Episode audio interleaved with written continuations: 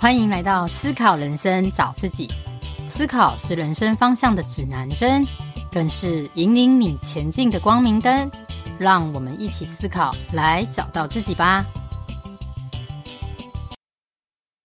大家好，我是 Carol。今天我要访问的来宾也是 Carol 庄君涵，那大家都称她为 Carol 学姐。我们就先来欢迎学姐。Hello，学姐你好。Hello，各位喜欢我们的 Carol 思考人生找自己 Podcast 的听众朋友，大家好，我是 Carol。那你也可以叫我学姐，因为我的粉专就叫学姐 Carol，所以也欢迎大家追踪，也欢迎大家未来有机会，我们都可以在现场见面，进一步的交流喽。是，那 Carol 真的是很热情大方、美丽娴熟哦，是一样，跟我一样，谢谢谢谢夸赞，真的，因为学姐真的很热情啊。然后秀外慧中，可是大家可能看到她会想不到说，她其实求学的过程哦，都跟体育有关系。那她最近也出了一本新书，只读二十趴的高分应考术，就是想要来解救考生的迷惘。那请学姐先来自我介绍一下。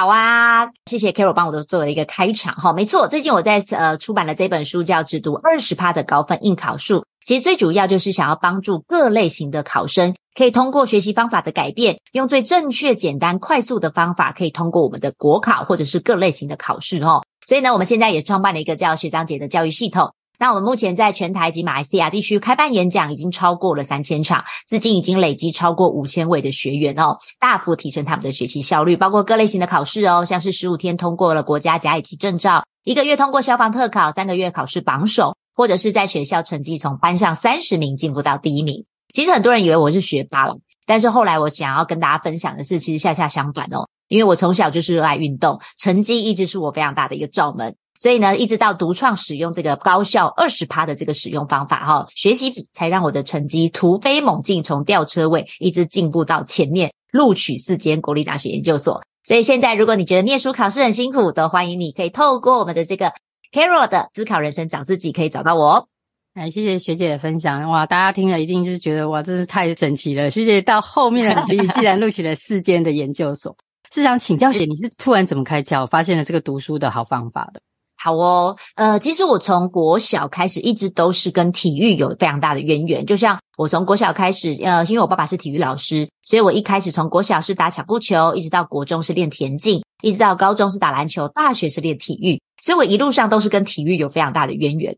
那 Carol 应该知道，就是有念体育的人哦，就是念书啊，真的是我们很大的罩门，因为我们大部分的时间都要花在练习。可是我们的起跑点却要跟别人一样，就是我们还是要透过学校的考试来去取得这个可能未来可以上高中或者上呃大学的机会。所以，我们其实呃，我从以前就是想要花很多很多的时间，一直不断的去努力。好，所以呢，我们以前都在使用叫做加法思维，以为就是花更多的时间，我就可以得到相对应的效率。但是后来发现其实不是哦。一直到我大学的时候，有一个契机是这样，也跟 Carol 分享这个故事。我那时候到了大学之后，我记得有一天我去大卖场。然后呢，那个大卖场当时办了一个活动，叫做“百秒内任你搬”。就是你只要能够在这一百秒内，你能够放进你的那个推车里面，能够搬回家的东西，都是属于你的。来，我问一下 Carol 好了，你会想要搬什么回家？我当然是选 CP 值最高的啊，最贵的啊。对啊，是没错嘛，CP 值最高，什么家电嘛，三 C，对啊，对不对？你知道我有一次去学校演讲，然后就有同学举手说：“老师，我要搬收银机。”这样，哦，好聪 明哦！哇，这也是很聪明的一个方法 哦。对对对，没错，这其实也是我想要跟大家分享的。我们要取得的叫做 CP 值最高的方法，不是花越多的时间叫做加法思维，我们反而应该要减法。我们要去想出到底现在在面对考试，我们 CP 值最高的地方在哪里？好，所以呢，我们这本书的二十趴就是这样出来的。为什么会只读二十趴？就是我们可以透由一些方式，找到真正考试八二法则中真正会考的那二十趴。所以呢，经由大卖场的那个例子，让我感觉到未来我的学习策略是要做调整。那一直到完整的改变，是到我到美国去念书的时候，那时候看到了美国的这个学习环境啊，然后就觉得天哪，为什么他们上课都可以一直不断的提问跟发问？好，后来发现原来这就是学习的关键，就是我们的大脑要一直不停的转动。你会发现这就是一个主动思维的方式。其实我们只要改变了思维的方式，改变大脑运转的方式，我们的学习结果就不一样了。是。所以学姐，你的意思是说，你透过在国外求学的呃启发嘛？你觉得说在提问，我们就会再重新整理我们的思考，所以就改变了，对，就改变了我们的学习方式。但是刚你刚刚前面讲的，要找到这个二十趴，我觉得对一般来看学生来讲就很困难，嗯、就有点像大海捞针。啊对啊，了解，没错，就是你讲的大海捞针。以前我们总是习惯从课本的第一页、第一章开始看，然后以为我要把全部的书都看完，我才有办法理解，我才有办法去考试。但是其实我们这本书要强调的就是，我们应该反其道而行，我们要用目标反推的方法，我们要先去知道到底我要会什么东西。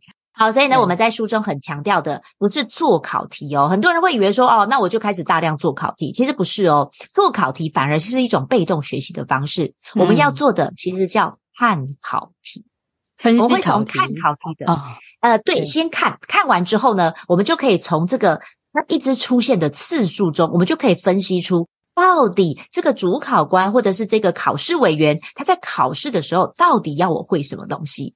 好，所以第一步是看哦，接下来再从分析里面，我们就可以知道到底书中的那二十趴在哪里。嗯嗯嗯，所以我们不能一直用加法，不能一直去补习啦，一直去加。对，因为我儿子真的也补很多习，可是越补越糟糕。了解，真的，所以我就在想说，这个减法思维，感觉上你是从一个大方向的，再浓缩到精华的。就是类似你书中强调的，呃，不是点线面，是面线点的方式嘛？对，没错，我们就要用目标反推，目标反推。可是如果说他都没有读书，就还都不熟，他怎么目标反推嘞？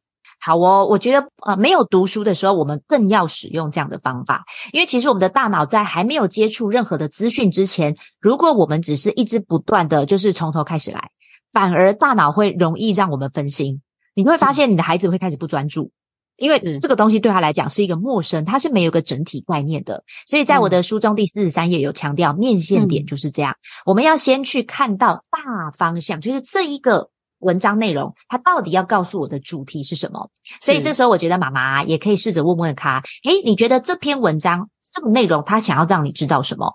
然后或许孩子就会回答，哦，好像就在讲当时清朝的农业吧。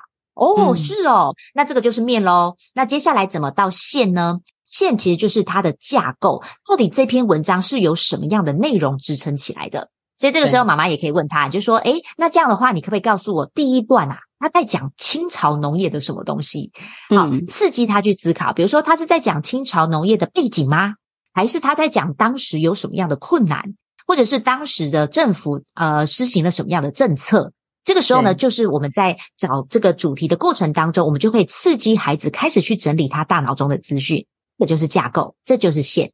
那接下来最后的点，就是我们这本书中的百分之二十八的重点就在这里。我们会经由慢慢的，我们可以边看考题，边去知道，那到底这篇文章中哪一些重点。是未来考题中会出现的，所以最后我们会再把这个点，我们会再补充进我们的笔记当中。这就是一个完整刺激大脑思考的面线点方式，在我的书中四十三页都有说。哇，谢谢，都记得是四十三页。好，那我这边还是有个迷思要请教学姐哦，因为我我儿子当然是程度就是一般般。如果以刚刚学姐这样分析的感觉是比较偏向，比如备课，你就会很大概知道说这一课大概要讲什么，可以说得出来。但是如果今天是语文，比如说英文好了，或者是数学要实做的，他如何说去找到他的架构，再找到他的重点？因为他可能第一个他就就卡在单字，单字量很多，嗯、他没有办法还要去精查到说二十趴在哪里。那数学它也有可能说某一些逻辑它就不够好，那他又如何找到这个二十趴呢？好啊，呃，我觉得这个问题非常好哦，因为有些同学也会觉得说，老师，你这本书是不是只能用在备科，像是历史啦、地理啦？嗯、我要跟呃，我们今天如果今天有来听的这个听众朋友哦，跟大家分享，其实面对考试的时候，我们的策略方向应该都是一样的，就像我们刚刚讲的目标反推。所以，如果像 Carol 刚刚说的英文为例子的话，其实英文也是哦，到底这么多的单字，比如说外面有很多的单字本，什么三千单、五千单，这些单字我到底要背哪一些？一样目标反推，我们要从题目中有出现的单字，我再来背。所以这个时候一样也是使用二十趴哦。所以我们不会叫同学去买一本单字书，你就开始从第一个单字开始背，不是哦。我们反而是要透由考题，我们从英文考题知道哪一些单字它是一直重复出现的，那这个单字你要不要会？不然一定要会。所以呢，我们会先透由这个方法，先找出那些最重要我们要去记的那个二十趴的单字。然后呢，可以再搭配我们书中使用的这个记忆方法，去把单字记起来。这个是英文的部分。那另外呢，数学的部分其实也是哦。我们可以透由数学的题目当中去知道，到底这一题数学它要考的是什么样的概念。诶，原来它要考的是毕氏定理，我要会诶。这个时候，我们就会找出来，原来所有的数学课文当中，毕氏定理这章很重要，因为它光一个月考里面，它就出现三题了。所以这个时候，我们再回来到课本里面去搞清楚毕氏定理的公式是什么。其实所有的理科学习都是哦，它最重要的核心概念就是它的公式怎么来。你会发现，如果我们的孩子搞得懂公式，它是怎么推出来的，那个数学一定没有问题。哦，谢谢学姐的分享。所以回归到 最后，对，不管你是什么科，他还是要去分析它整个的架构跟当然，呃、对你才知道它的。不然你会觉得好像脑中会破碎，就是好像会一点这个，会一点这个，会一点这个，可是脑脑袋都没有一个整体的概念。对啊，因为我其实也买了这本书给我儿子，我高中儿子看了就说：“啊，不是一样吗？” 我不是一样，他就跟我说，我就是他，用上会不一样。对，他可能还没有真的去理解，因为一看过去，可能因为以前关系方法都是填鸭式的，他还是习惯可能从头看到尾，啊，还是不知道重点在哪里。他会觉得到处都是重点，就会有点抗拒。所以我觉得可以试着改变我们大脑的思维啊。那这边也穿插问一下学姐，所以这本书不是一定是适用在。程度比较好的，因为学姐刚刚虽然说她也是苦读过来的哈，虽然嗯，嗯，但是也是比较好的学校，大概也是四 A 的学校的吊车尾。但是，一般比如说一 A 或二 A 学校的啊，以高中来说，对啊，他们会不会也觉得说这一个方法不见得适合在起步比较落后的学生呢？好哦，其实我觉得这个问题非常？好，嗯，因为像我现在去有一些学校演讲，他们老师一开始来跟我做沟通的时候，就直接说，呃，Carol 老师不好意思，因为我们学校的学生算是呃程度算是都偏比较差的，就像刚刚 Carol 说到的，嗯，就是有一 A、二 A 的学生，他说老师，你这一次的演讲内容可不可以调整比较简单一点的班？所以后来呢，当时我呢，我去这个学校演讲的时候，我就是用游戏的方式来带他们。我记得当时我在我们的课程现场，我就玩了一个赌神的游戏，就是我们到底怎么样知道呃考试会考什么？其实哦，我不知道那个 Carol 有没有看过《赌神》这部电影？其实真的就是周润发演的，有有没关系，就是周润发很厉害哦，他就是他呃，传说中就是他的身边有那个特异功能的徒弟。好，然后这个徒弟呢，很厉害的，就是他可以去看穿他的对方的底牌，然后就可以让周润发每一次在最后的翻牌的时候，哇，就大获全胜这样。所以呢，我就说，来，我们现场的所有的同学们，你们想不想要变成赌神？为什么每一次他到最后，他都可以翻转性的赢了所有的财产这样？然后他们说：“那当然想啊，可是老师，我们就程度差啊。你会发现这些学生他开始有很多的习得性无助，嗯、就是一直不断的就是反正考试也考不好嘛。对。所以后来我就教他们，我就说，其实啊，我们可以用戴一个叫做隐形眼镜，直接可以看到对手的底牌。如果以考试来说，什么叫做对手的底牌？当然就是我们先知道题目会考什么嘛。”是对，所以我当时是用这样的方式来带他们。所以呢，如果面对像这样子，比如说一 A 啦、二 A 的学生，其实我们反而要用一个类似像教练或者是游戏的角度来带他，告诉他说：“哎、嗯，现在你在这个学习的过程当中，虽然你可能结表现的结果不好，可是我们要像一个运动教练一样，我们要去知道你是哪一个地方出了问题。像很多的学生，有些人可能是呃，他题目看不懂。”我有些人是因为笔记不知道怎么整理，他就是一个字一个字抄。那、嗯、有些学生他是因为他的速度，就是他的阅读能力很慢，所以我们要去看到他是哪一个地方出错，我们可以从这个地方来去做训练。就像以前我在做运动训练的时候，我在打篮球，那教练呢会看到你在这一场你单场的分数不高是为什么啊？是因为你体力不好吗？这个时候就要用有氧训练。可是如果你是因为肌力不足，这个时候就要用重量训练。所以我觉得我们的妈妈们，哈，如果今天镜头前有一些我们的家长们，如果你的孩子也像刚刚 Carol 提到的这样子的问题的话，你也可以使用这样的方法，就像教练一样，去发掘孩子他真正他弱的地方在哪里。我们从这个地方像教练一样去训练他。哇，真的谢谢 Carol 学姐的说明，就是你你这句段话已经是给了我们很多考生的信心了，姐姐，觉 得大家已经看到一个光明灯了，觉得有希望，太好了，真的，因为大部分考生可能前段表现不好，他就会有一点放弃自己，就会觉得说再多的输入啦，对他是无助的，但是可能他们呃忽略了说，其实他的盲点不在于这个学科上，而是在他的学习方法上，是的，没错，再多做一些调整，这就是重点。对对对，我现在从我儿子开始来实验。可以啊，你可以去发掘，就是他是哪一个步骤的地方让他卡关了。嗯嗯嗯，他现在目前最大的问题是英文啊，然后然后更好笑的是，突然突发奇想想请教 Carol 学姐，因为他现在高一嘛，就是觉得英文有已经有点困难跟不上，嗯、就他补习班老师还打给我说。哎，妈妈，我觉得他哦是很多文法架构呃都有点乱七八糟。我建议你要不要再花一天再让他补习，去参加国三的、oh. 国三冲刺班，因为他们国三有一个一年呃从七月吧到明年七月，整整大概九个月啦的冲刺班。其实我后来是拒绝他，因为我是觉得他已对啊，他已经有排斥。但是老师就是跟我说，哎，他就是基础不好啊。我现在就是再花一天再让他把基础加强。嗯、我想要针对这点来。呃，请学姐你你的观感，因为我后来其实是拒绝，是觉得第一个我的我儿子已经对英文有点排斥了，应该是要多，因为如果以这样的方式的话。对啊，我就觉得现在时间真的很稀缺。然后他他说他基础好，我当然是我当然认同。可是我是从幼稚园，我还不是从国小，我就让他读英文，都是几乎是全美的哦，还可以读成这样。因为他们那时候就是标榜说什么英文游戏中学英文，结果学成这样。到国中之后再去换一个补习班，他竟然跟我讲说他的能力其实还是没有很好。可见那时候小学都是在玩的程度，对，事实上整个架构完全没有。所以我一一路看这样的学习，我都觉得哎。就像你，你也是到后面才发现，对，就是学习这种方法，而是不是只是一直不断的输入。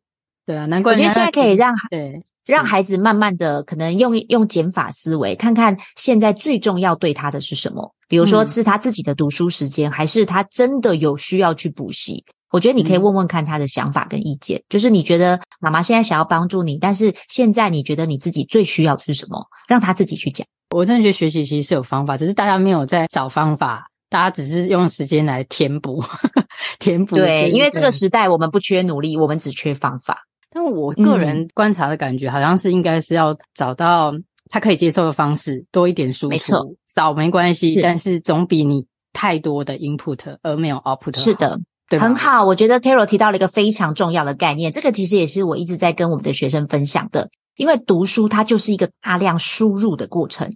而且你输入进来，你会发现你留存在大脑的资讯会很零碎，而且会变得非常的少。所以呢，考试是什么？考试就是像刚刚 Carol 说的，这就是一个输出的过程。所以其实我们的孩子的弱的地方是在于他没有办法输出，嗯，所以代表他不是进来的少哦，可能进来很多哦，只是他卡在他不知道怎么输出。所以这时候改变学习的做法就非常重要。反而会比较建议，就是如果 Carol 在那个你在辅导你的孩子的过程当中。你反而应该多去呃，就是去帮他做提取资讯的这个动作。比如说，诶，那你今天在课文中，你今天在这个英文当中，你学到哪几个你觉得很重要的单字？请他可以的话，可以把它写出来，先写出来就好了。至少让他找到重点提取的能力，先把这个能力先找回来。因为我觉得哦，像我一直跟我们的家长说，成就感就是孩子最好的老师跟动机。好成就感，所以当他慢慢的开始改变了他的学习方法，开始在英文成绩上有一点点突破的时候，他下一步才会想要再去学更多的英文。所以很多时候，当我们呃孩子主动提说“妈妈，我想要去补英文”的时候，我都跟我们的家长说，这个时候才是有效的。对，反而不是一直逼着他去学，除非是他自己提出来。这样子对他的学习才有用。那怎么样可以让他自己会想要提出学英文？就是他他在这个过程当中，他慢慢累积成就感了，改变了学习方法之后，发现诶，我好像可以，所以他就会在这个我好像可以之中，他会想要再去学更多。这个才是我们这个时候才可以去介入改变学习关键的地方。是，所以主动学习蛮重要的。除了刚刚学姐刚刚非常重要。讲到的面线点，我们在延伸，就是要让大脑去运转嘛。你所谓的运转，没错，大脑一定要高速转动。对，你在整理笔记，就是在高速转动，对不对？没错，没错。整理笔记它其实就是一个，你可以想象，就像是一个整理房间的概念。嗯、就像呢，我我常常在我们的课程中，我有举一个例子，我就说，呃，以前呢、啊，我是一个非常怕就是呃找不到东西的人。所以我后来变成一个习惯，就是我很喜欢整理房间。可是我不是因为爱干净，我只是很怕东西找不到。所以我后来就想养成了一个习惯跟方法，就是我很喜欢把东西分门别类，因为我发现这样子我找东西就容易。所以这个其实就像我们大脑的房间一样，我们把我们的资讯，比如说你想要你的孩子学英文，我们就要开始帮他去整理他大脑中对于储存英文的这个空间。好，我们到底要用哪一些整理资讯的方式去把它记起来？就像我们的衣柜跟橱柜，我们整理的方式一定不一样，所以各个资讯不同的内容，我们要整理的方式也不一样。如果像是英文的话，我非常建议的整理方式叫做单字卡，这也是我在我的课堂中会一直教同学做的。因为其实单字卡它就一直不断的在帮你去做提取资讯这个能力。那我在课堂中也有讲一个小技巧，就是很多人会以为单字卡就是你要英文写完之后旁边就要写中文。你有没有看过这样的单字卡？对对对，有，好，就是一个英文单字，比如说 Apple 我会配一个苹果，好，就就发现中文英文就在一起。你会发现哦，这样子的单字卡它又变成。被动学习了，它又变成是一个输入了，嗯、对，因为你没有在提取啊，难怪。所以这个时候我都教我同我教我的同学说，你们做单字卡一定是只有做英文在正面，嗯，正面只有英文。这个时候你每一次看到这个单字卡，它就是在帮你去提取你脑中的资讯。哦、嗯、，Apple 这个单字我当时是怎么设定、怎么记的啊？哇，Apple 是苹果，所以这个时候呢，如果他可以回忆出来，那代表这个单字它才真的这个单字才有效。那背面才是做什么？背面才是做中文配英文，因为这个是在他的大脑，如果他发现他在提取的过程当中是有困难的，背面的中中文跟英文可以帮他去提醒他，他当初到底怎么做的这个设定。哦，那你真的讲到我的心坎里了。目前，因为现在都是三 C 时代啦，我以前做单字卡，就像你刚刚讲的英文、中文。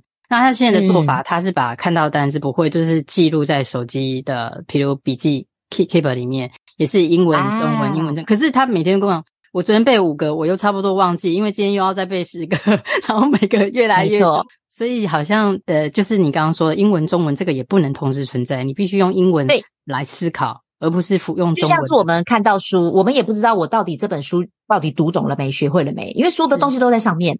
可是你想哦，我们在看考卷的时候，考卷是什么？它就只会给你英文，你反而要去输出它的中文。所以，如果是用这样的方式整理单字卡，它反而是在帮他模拟习惯他在考试时候的状态。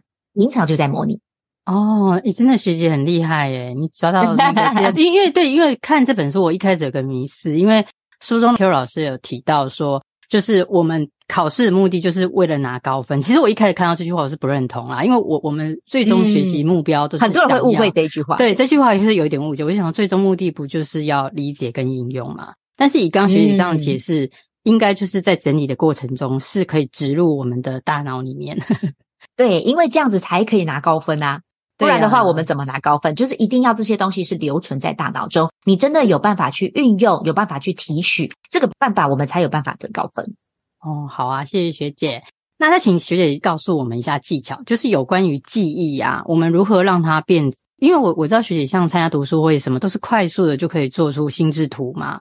那一般的孩子，啊、对，可能在这一个方面，我不知道老师是当时是怎么训练的，就可以快速的这样提取。对，其实我们的一个很重要的一个概念都是相通的，就是我们的大脑要高速转动。嗯，所以我们反而不是真的去听这个读书会的内容，我反而是跳脱出来去思考这一趴这个读书会的部分，他是想要告诉我什么。哦，他在讲一下作者的背景哦。那接下来下面这一趴，为什么作者要这么想？为什么他要这么讲？或者是为什么这个导读者他选择这一段来去跟我们做分享？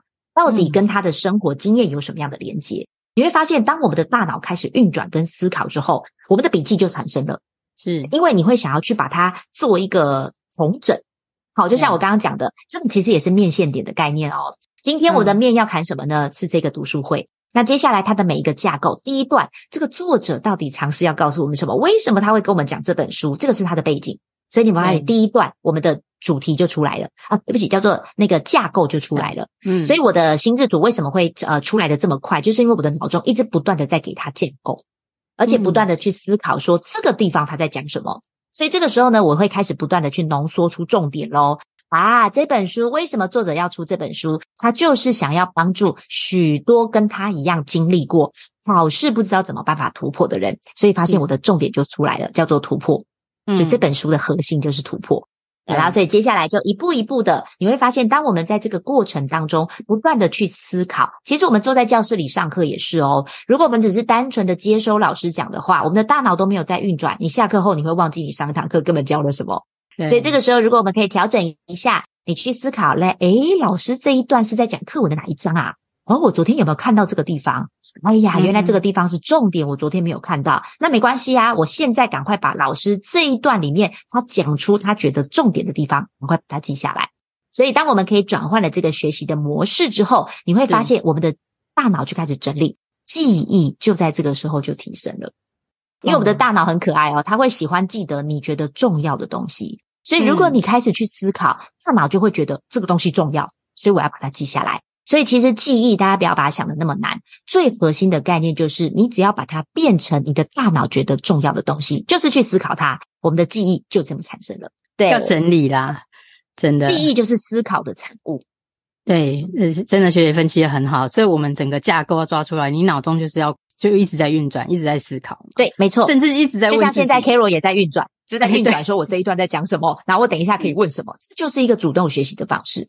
对啊，那真的很谢谢学姐分享。那我知道学姐不止除了这本书，你好像还有其他的呃服务跟课程，要不要来跟我们大家做一下分享呢？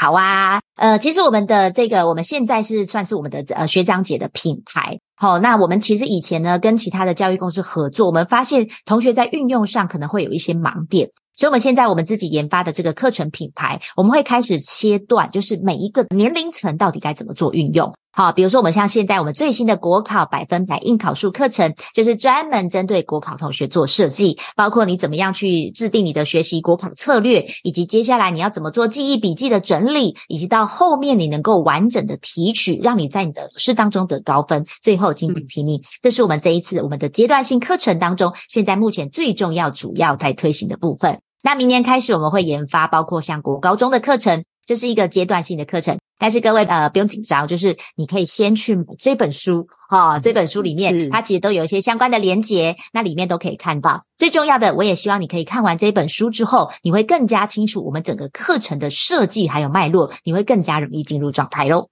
好，谢谢学姐。那请教一下，因为学姐真的很神奇诶，就是我比较好奇的是国考。高考其实是各行各类的啊、对，对呀、啊。那学姐怎么有办法那么厉害辅导每一种科系呢？因为我们呃，我们在这个考试的部分，它其实是相通的，就是在面对考试的结果。我一直跟同学讲的就是，对于考生来说，会考的、常考的才是重点。所以你会发现，其实虽然好像看起来是不同考试，像有高考啦、有国考啦，甚至有国家证照的考试，甚至也有人是国高中，比如说会考学测的。可是你会发现，我们最终的结果是什么？我们这本书就是为了考试而设计，最终的结果就是我们要通过这个考试嘛，我们就是要得高分。好，所以呢，我们反推回来，我们其实我们要走的这一条路其实是一样的。我们要有策略，我们要知道怎么整理，我们要知道我们怎么有办法放在我们的大脑，让最后在考试中做提取。所以它其实这个策略跟心法，它其实是相通的，最主要的差别只有在笔记上面的运用。就像我刚刚说的，你要把东西摆在橱柜跟摆在衣柜的方式就不一样，所以这个时候各科国考、各种不同类型的国考，差别只会差在整理笔记的部分。这个也是我们的专长，就是在一对一后面我们会帮助同学的地方。对，还有后面衍生一对一的，就是没错，呃、确认笔记的部分。哇，其实这边的可能真的是很多人需要的服务啦。如果说对这方面有需要的听众朋友们，都可以来参考学姐的。是的，可以加我的粉专学姐 Carol。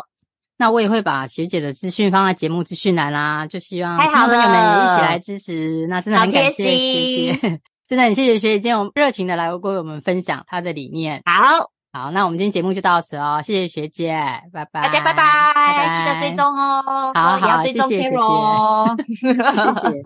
我的节目会固定在每周四上架，若您喜欢我的节目，欢迎追踪我的粉专思考人生找自己，这里会提供一些文字稿以及金句与您分享，也欢迎追踪我的 IG，一起连接互相交流，并恳请支持，欢迎到 Apple Podcast。或 iTunes 给予五星评分或留言，您宝贵的意见将是我持续创作的动力。或请小额赞助，请我喝杯咖啡，我都会非常非常感谢您。谢谢收听，我们下周见哦。